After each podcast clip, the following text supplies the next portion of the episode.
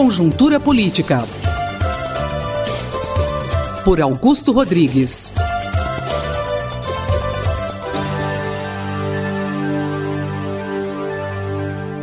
Sociólogo Augusto Rodrigues, como o senhor vê as eleições em São Paulo? Pois é, Márcia, meus amigos ouvintes da Rádio USP, a nova legislação eleitoral aprovada no ano passado, Márcia, já está tendo as suas consequências nessas eleições municipais. Né?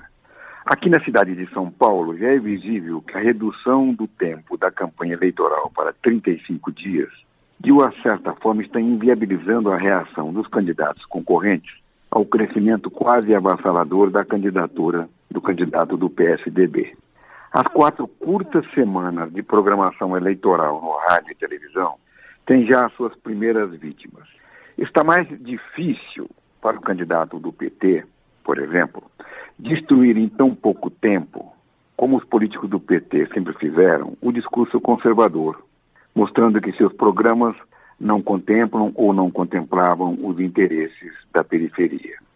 A denúncia dos procuradores de Curitiba contra o ex-presidente Lula e depois das prisões tão controversas dos ex-ministros Guido Mantega e Antônio Palocci, estão construindo uma narrativa devastadora contra o PT e contra Lula, que com certeza terá um enorme impacto nas eleições municipais, incorporando o tema da corrupção no centro das campanhas eleitorais, prejudicando assim as chances do atual prefeito recompor o seu discurso.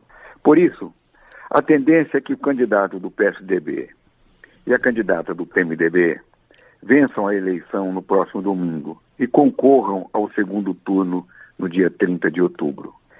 E o mês de outubro vai ser tomado, então, pelo esforço dos dois candidatos em conseguir os votos da população da periferia, pertencentes às classes CDE, já que os dois, os candidatos do PSDB e do PMDB, já conseguiram um apoio muito forte nas classes médias paulistanas. E assim, os dois precisarão de um discurso de centro-esquerda e provavelmente do apoio dos partidos de esquerda. No segundo turno, no caso da contenda ser entre os dois candidatos, do PMDB e do PSDB, a quem a esquerda apoiará?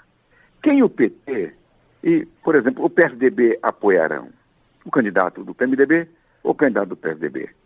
Pela primeira vez nestas eleições de São Paulo, os militantes do PSDB estarão fazendo campanha para os dois candidatos. Nesse sentido, a saída de alguns militantes e dirigentes do diretório municipal do PSDB da cidade coloca bem esse tema, né?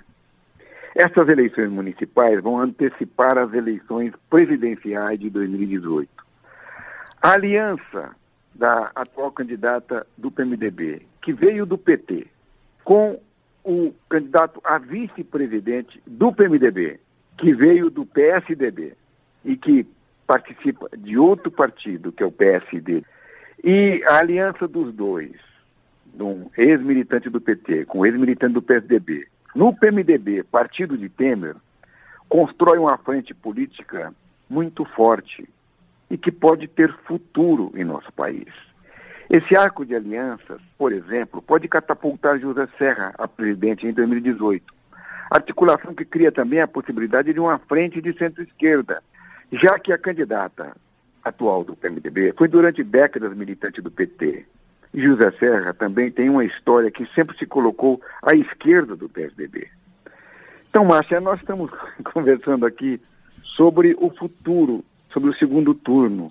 Quer dizer, os dois, os dois candidatos do PSDB e do PMDB já conseguiram parte grande das classes médias paulistanas.